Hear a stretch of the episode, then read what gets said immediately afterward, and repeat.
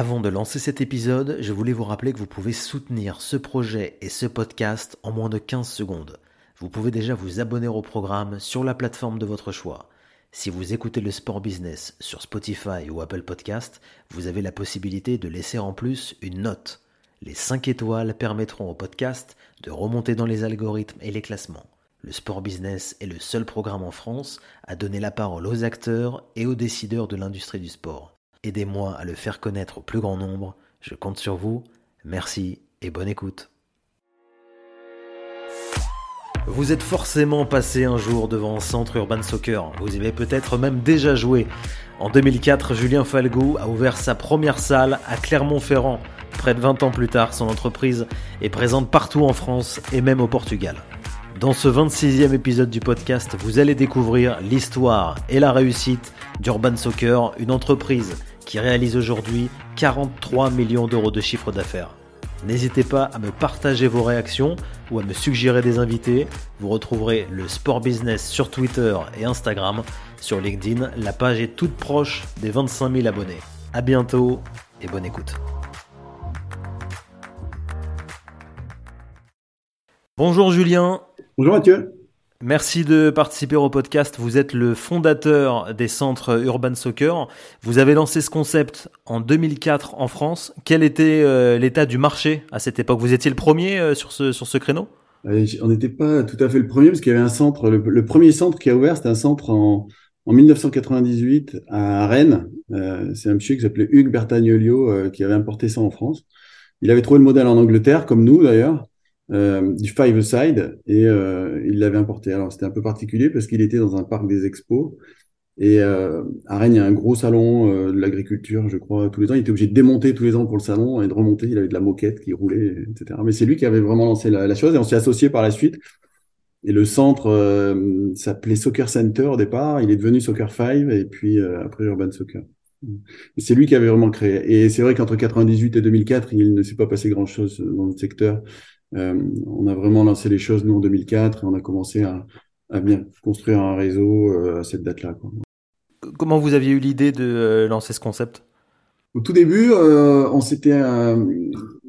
moi et Cédric Gell, mon associé, on venait du monde de l'événementiel sportif. On, on, a toujours été très connectés sport et on avait découvert le jerky ball qui existait. Le jerky ball, c'était un petit un sport qui se jouait dans des terrains qui ressemblaient à des terrains de squash. Où on jouait à deux contre deux avec un petit ballon. Ça allait très très vite. C'était assez marrant.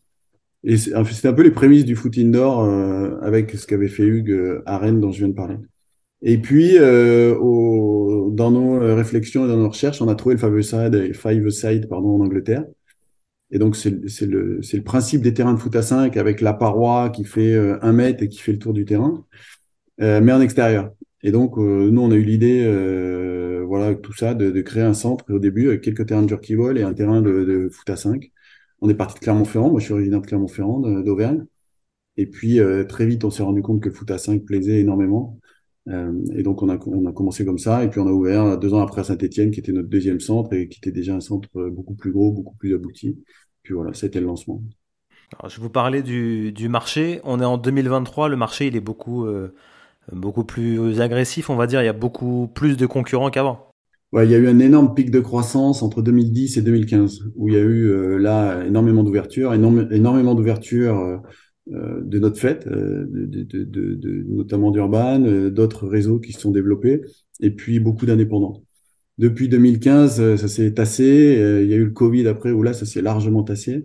Et donc, on a encore quelques ouvertures, mais sur des ouvertures de centres aujourd'hui qui sont plus des centres multisports dans des villes plus petites mais on considère qu'il y a une certaine forme de maturité, même si on sait que on a encore un vrai potentiel de développement, nous, dans certaines villes euh, ciblées où on n'est pas encore, ou alors dans des grandes villes où on peut euh, venir ajouter des centres. Près de 20 euh, ans plus tard, vous êtes présent en France et, au Portugal, j'ai vu, vous allez, vous allez nous en dire plus. Comment fonctionnent les ouvertures de ces centres?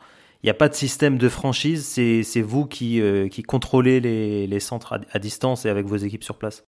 Ouais, bah, 20 ans plus tard, j'ai chopé des cheveux blancs déjà. Euh, et puis, bah, effectivement, c'est un réseau intégré, c'est-à-dire qu'on n'a pas de franchise. Nous, on, on est propriétaire de l'ensemble des centres. On a 32 centres, euh, dont un au Portugal à Lisbonne. j'ai un associé, Nicolas Barter, qui navigue entre le, Portugal, où il habite, et, Paris. Et donc, on a ouvert ce premier centre à Lisbonne. C'est un vrai succès aujourd'hui. C'est un modèle qu'on a su adapter. Et on a des taux de fréquentation aujourd'hui qui sont très, très bons, voire dans, dans, les meilleurs du réseau. Et donc, on a vraiment envie de développer le Portugal euh, et de se lancer sur, surtout sur les grandes villes que sont euh, Lisbonne et Porto.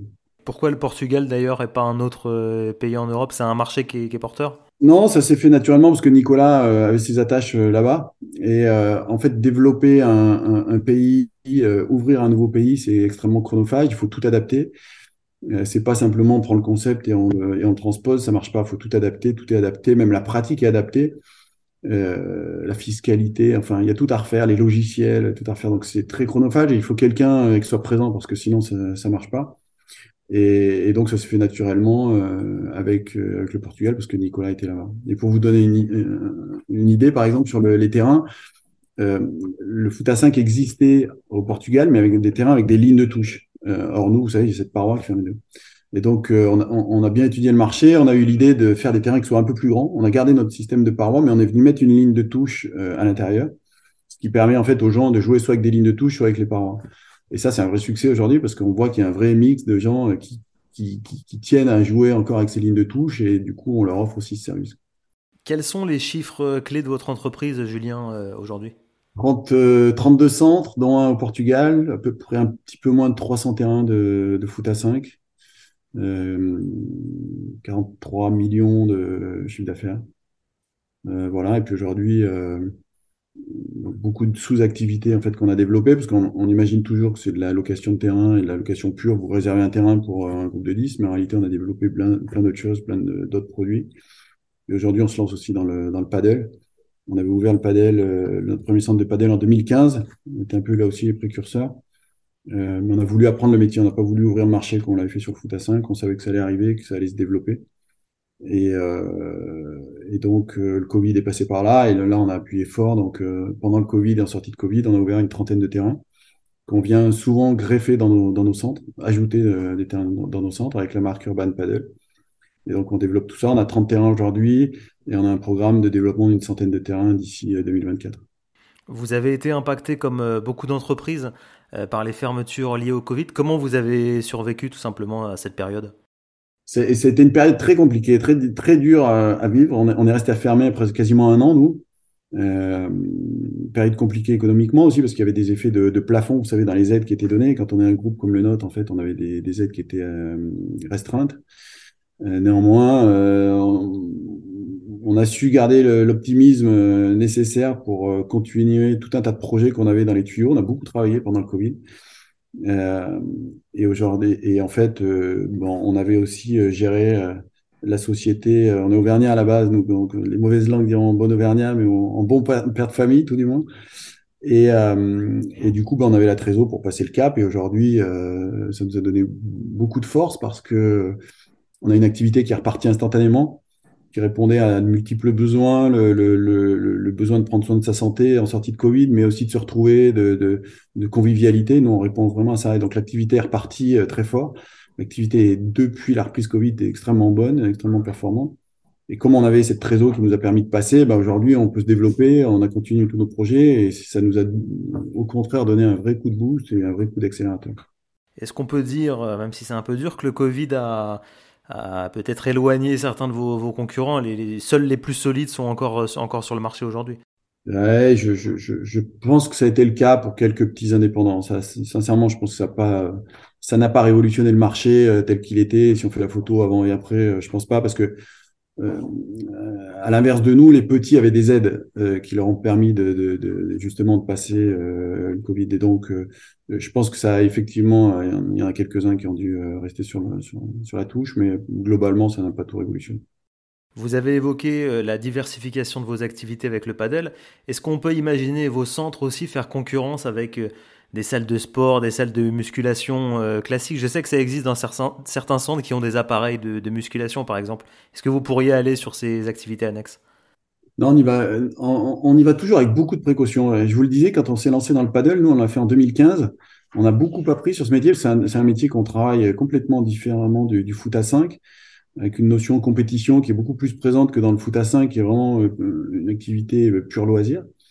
Et c'est valable pour tous les métiers, en fait. C'est, on a mis 20 ans, nous, à, avoir une société performante, à travailler le, produit foot à 5, à développer tous les produits annexes, euh, dont, dont, je peux vous dire un mot, mais on n'apprend pas un métier comme ça euh, du jour au lendemain. Nous, on n'y croit pas. Il faut aller au bout de, de, de ça, au bout de, de cette connaissance d'une activité. Et donc, c'est très dur, ça prend du temps. Et le paddle, il y avait beaucoup de similarités avec euh, notre activité, beaucoup d'outils de, digitaux dont on pouvait servir plein de choses. Donc, euh, on s'est lancé là-dedans parce qu'on sentait qu'il y aurait une, une, opportunité. On a beaucoup, euh, on a beaucoup appris et, et, on a mis du temps avant de se lancer véritablement. Quoi. Et donc, pour revenir à ce que je vous disais, c'est que beaucoup ont cru qu'il suffisait d'ouvrir, de mettre un bout de gazon synthétique dans un hangar pour faire un complexe de foot à 5, mais ce qu'on a su faire, c'est développer une multitude de produits et de services sur des services digitaux, sur de la vidéo qu'on a amené. On a lancé des écoles de foot et des stages de foot. On a, une licence avec la PSG Academy. Aujourd'hui, on, a 15 000 enfants, je crois, qui passent dans nos, écoles et nos, stages de foot. On a développé des ligues, on a créé des, ligues. On a racheté une société qui s'appelle Business League qui fait des championnats de foot à 5 dédiés aux entreprises. Euh, on a un métier de vente d'équipements, on, est en partenariat avec Nike et donc on vend beaucoup d'équipements à la fois dans nos centres, mais aussi en dehors de nos centres, euh, dans les clubs. On fait beaucoup d'événementiels, euh, on travaille beaucoup avec les entreprises en, B2B, on, fait quasiment, on fait plus d'un millier d'événements dans nos centres par an pour les entreprises. Voilà, c'est énormément de services qu'on a créés, qu'on a, su développer et qui nous permettent aujourd'hui d'avoir une activité soutenue. Les espaces autour de vos terrains sont euh, des bons emplacements pour euh, une entreprise qui aimerait communiquer. Quels sont vos partenaires aujourd'hui sur ces fameux euh, emplacements autour, autour du terrain? Il y a Nike Ouais, il y a Nike. depuis très longtemps, on, est en partenariat avec Nike. C'est un partenariat qui se passe bien, qui est un partenariat qui va au-delà des aspects marketing, puisqu'on est un vrai distributeur Nike, donc on a une vraie carte commerciale. Euh, on a le PSG dont euh, je vous parlais, qui est, euh, là aussi, ça fait dix ans qu'on développe la PSG Academy en France et au Portugal. C'est un vrai succès dans toutes les villes, y compris dans les villes de province, ce qui n'était pas forcément évident au départ.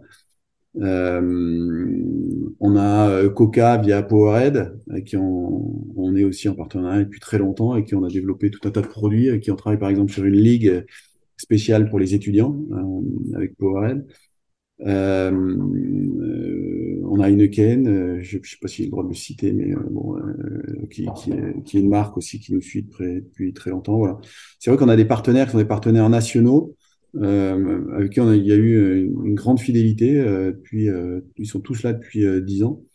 Et on n'a pas ouvert des partenariats plus locaux, mais c'est des pistes de réflexion pour l'avenir. Et dans le sens inverse, vous avez jamais fait, vous, de sponsoring, par exemple, d'un club euh, professionnel Vous y avez déjà pensé? Non, on n'a jamais fait. on a beaucoup de partenaires euh, clubs aussi, parce qu'on a, on a, le PSG, mais on a d'autres, pardon. On, travaille euh, avec plein de clubs dans les villes sur des, produits type les anniversaires. On travaille avec le Stade Rennais, on travaille avec, le, avec Dijon, le DFCO. on travaille avec Saint-Etienne, avec Nantes, où on fait des, des, produits comme ça, notamment des anniversaires brandés excellents. Mais nous, on communique pas, non, on communique assez peu en fait. On a beaucoup de démarches commerciales, euh, B2B ou B2C en direct via des supports digitaux. Euh, on, fait assez peu de communication et, et on voit pas trop l'intérêt à les communiquer. C'est des budgets qui sont colossaux à chaque fois pour les communiquer comme ça dans les, dans les clubs, donc on, on le fait pas. Pas d'ambassadeur non plus, un joueur professionnel qui, euh, qui viendrait occasionnellement dans, vos centres et qui pourrait un peu euh, porter l'image euh, d'Urban Soccer? Non, non plus, on n'a pas de joueurs pro, on a une activité full loisir. Si on a une petite chose là qui était sympa, c'est qu'on a euh, Sylvain Wiltord, euh, Wiltord qui est, fan de padel. Et en fait, il y a énormément de joueurs de foot. Ça, boucle aussi un peu notre activité avec notre développement, c'est qu'il y a énormément de joueurs de foot qui se mettent au padel. Mais euh, beaucoup, d'ailleurs, tous les joueurs pro euh, jouent au padel. Il y en a, il y en a beaucoup, beaucoup. Didier Deschamps, enfin, il y en a plein. Quoi. Et Sylvain Wiltord est fan et il est en train de passer le diplôme pour être euh, éducateur euh, et, faire de l'encadrement dans le paddle. Et donc, il a accepté d'être un peu l'ambassadeur d'Urban Paddle et on, s'est servi un petit peu de son image. Mais ça s'est fait comme ça, euh, de manière très amicale et très, très, sympathique. Si je vous demande, Julien, un petit top 3 des, des centres en France d'Urban Soccer, quels sont les plus performants sur le territoire?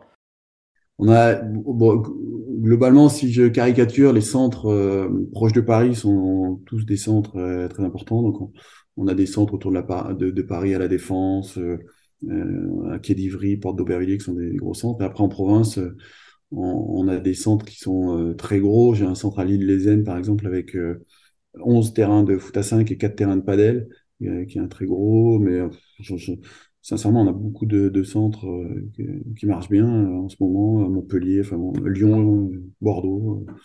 Je ferais que je vous donne le top 3, mais je ne l'ai pas là. Merci beaucoup, Julien, d'avoir participé à cet entretien, de nous avoir raconté votre, votre histoire. Belle, belle histoire et beau parcours d'entrepreneur. Depuis 2004, vous êtes, vous êtes toujours là et vous avez en plus d'autres projets d'ouverture. C'est ça. Bon. Merci beaucoup. Merci à vous pour l'entretien.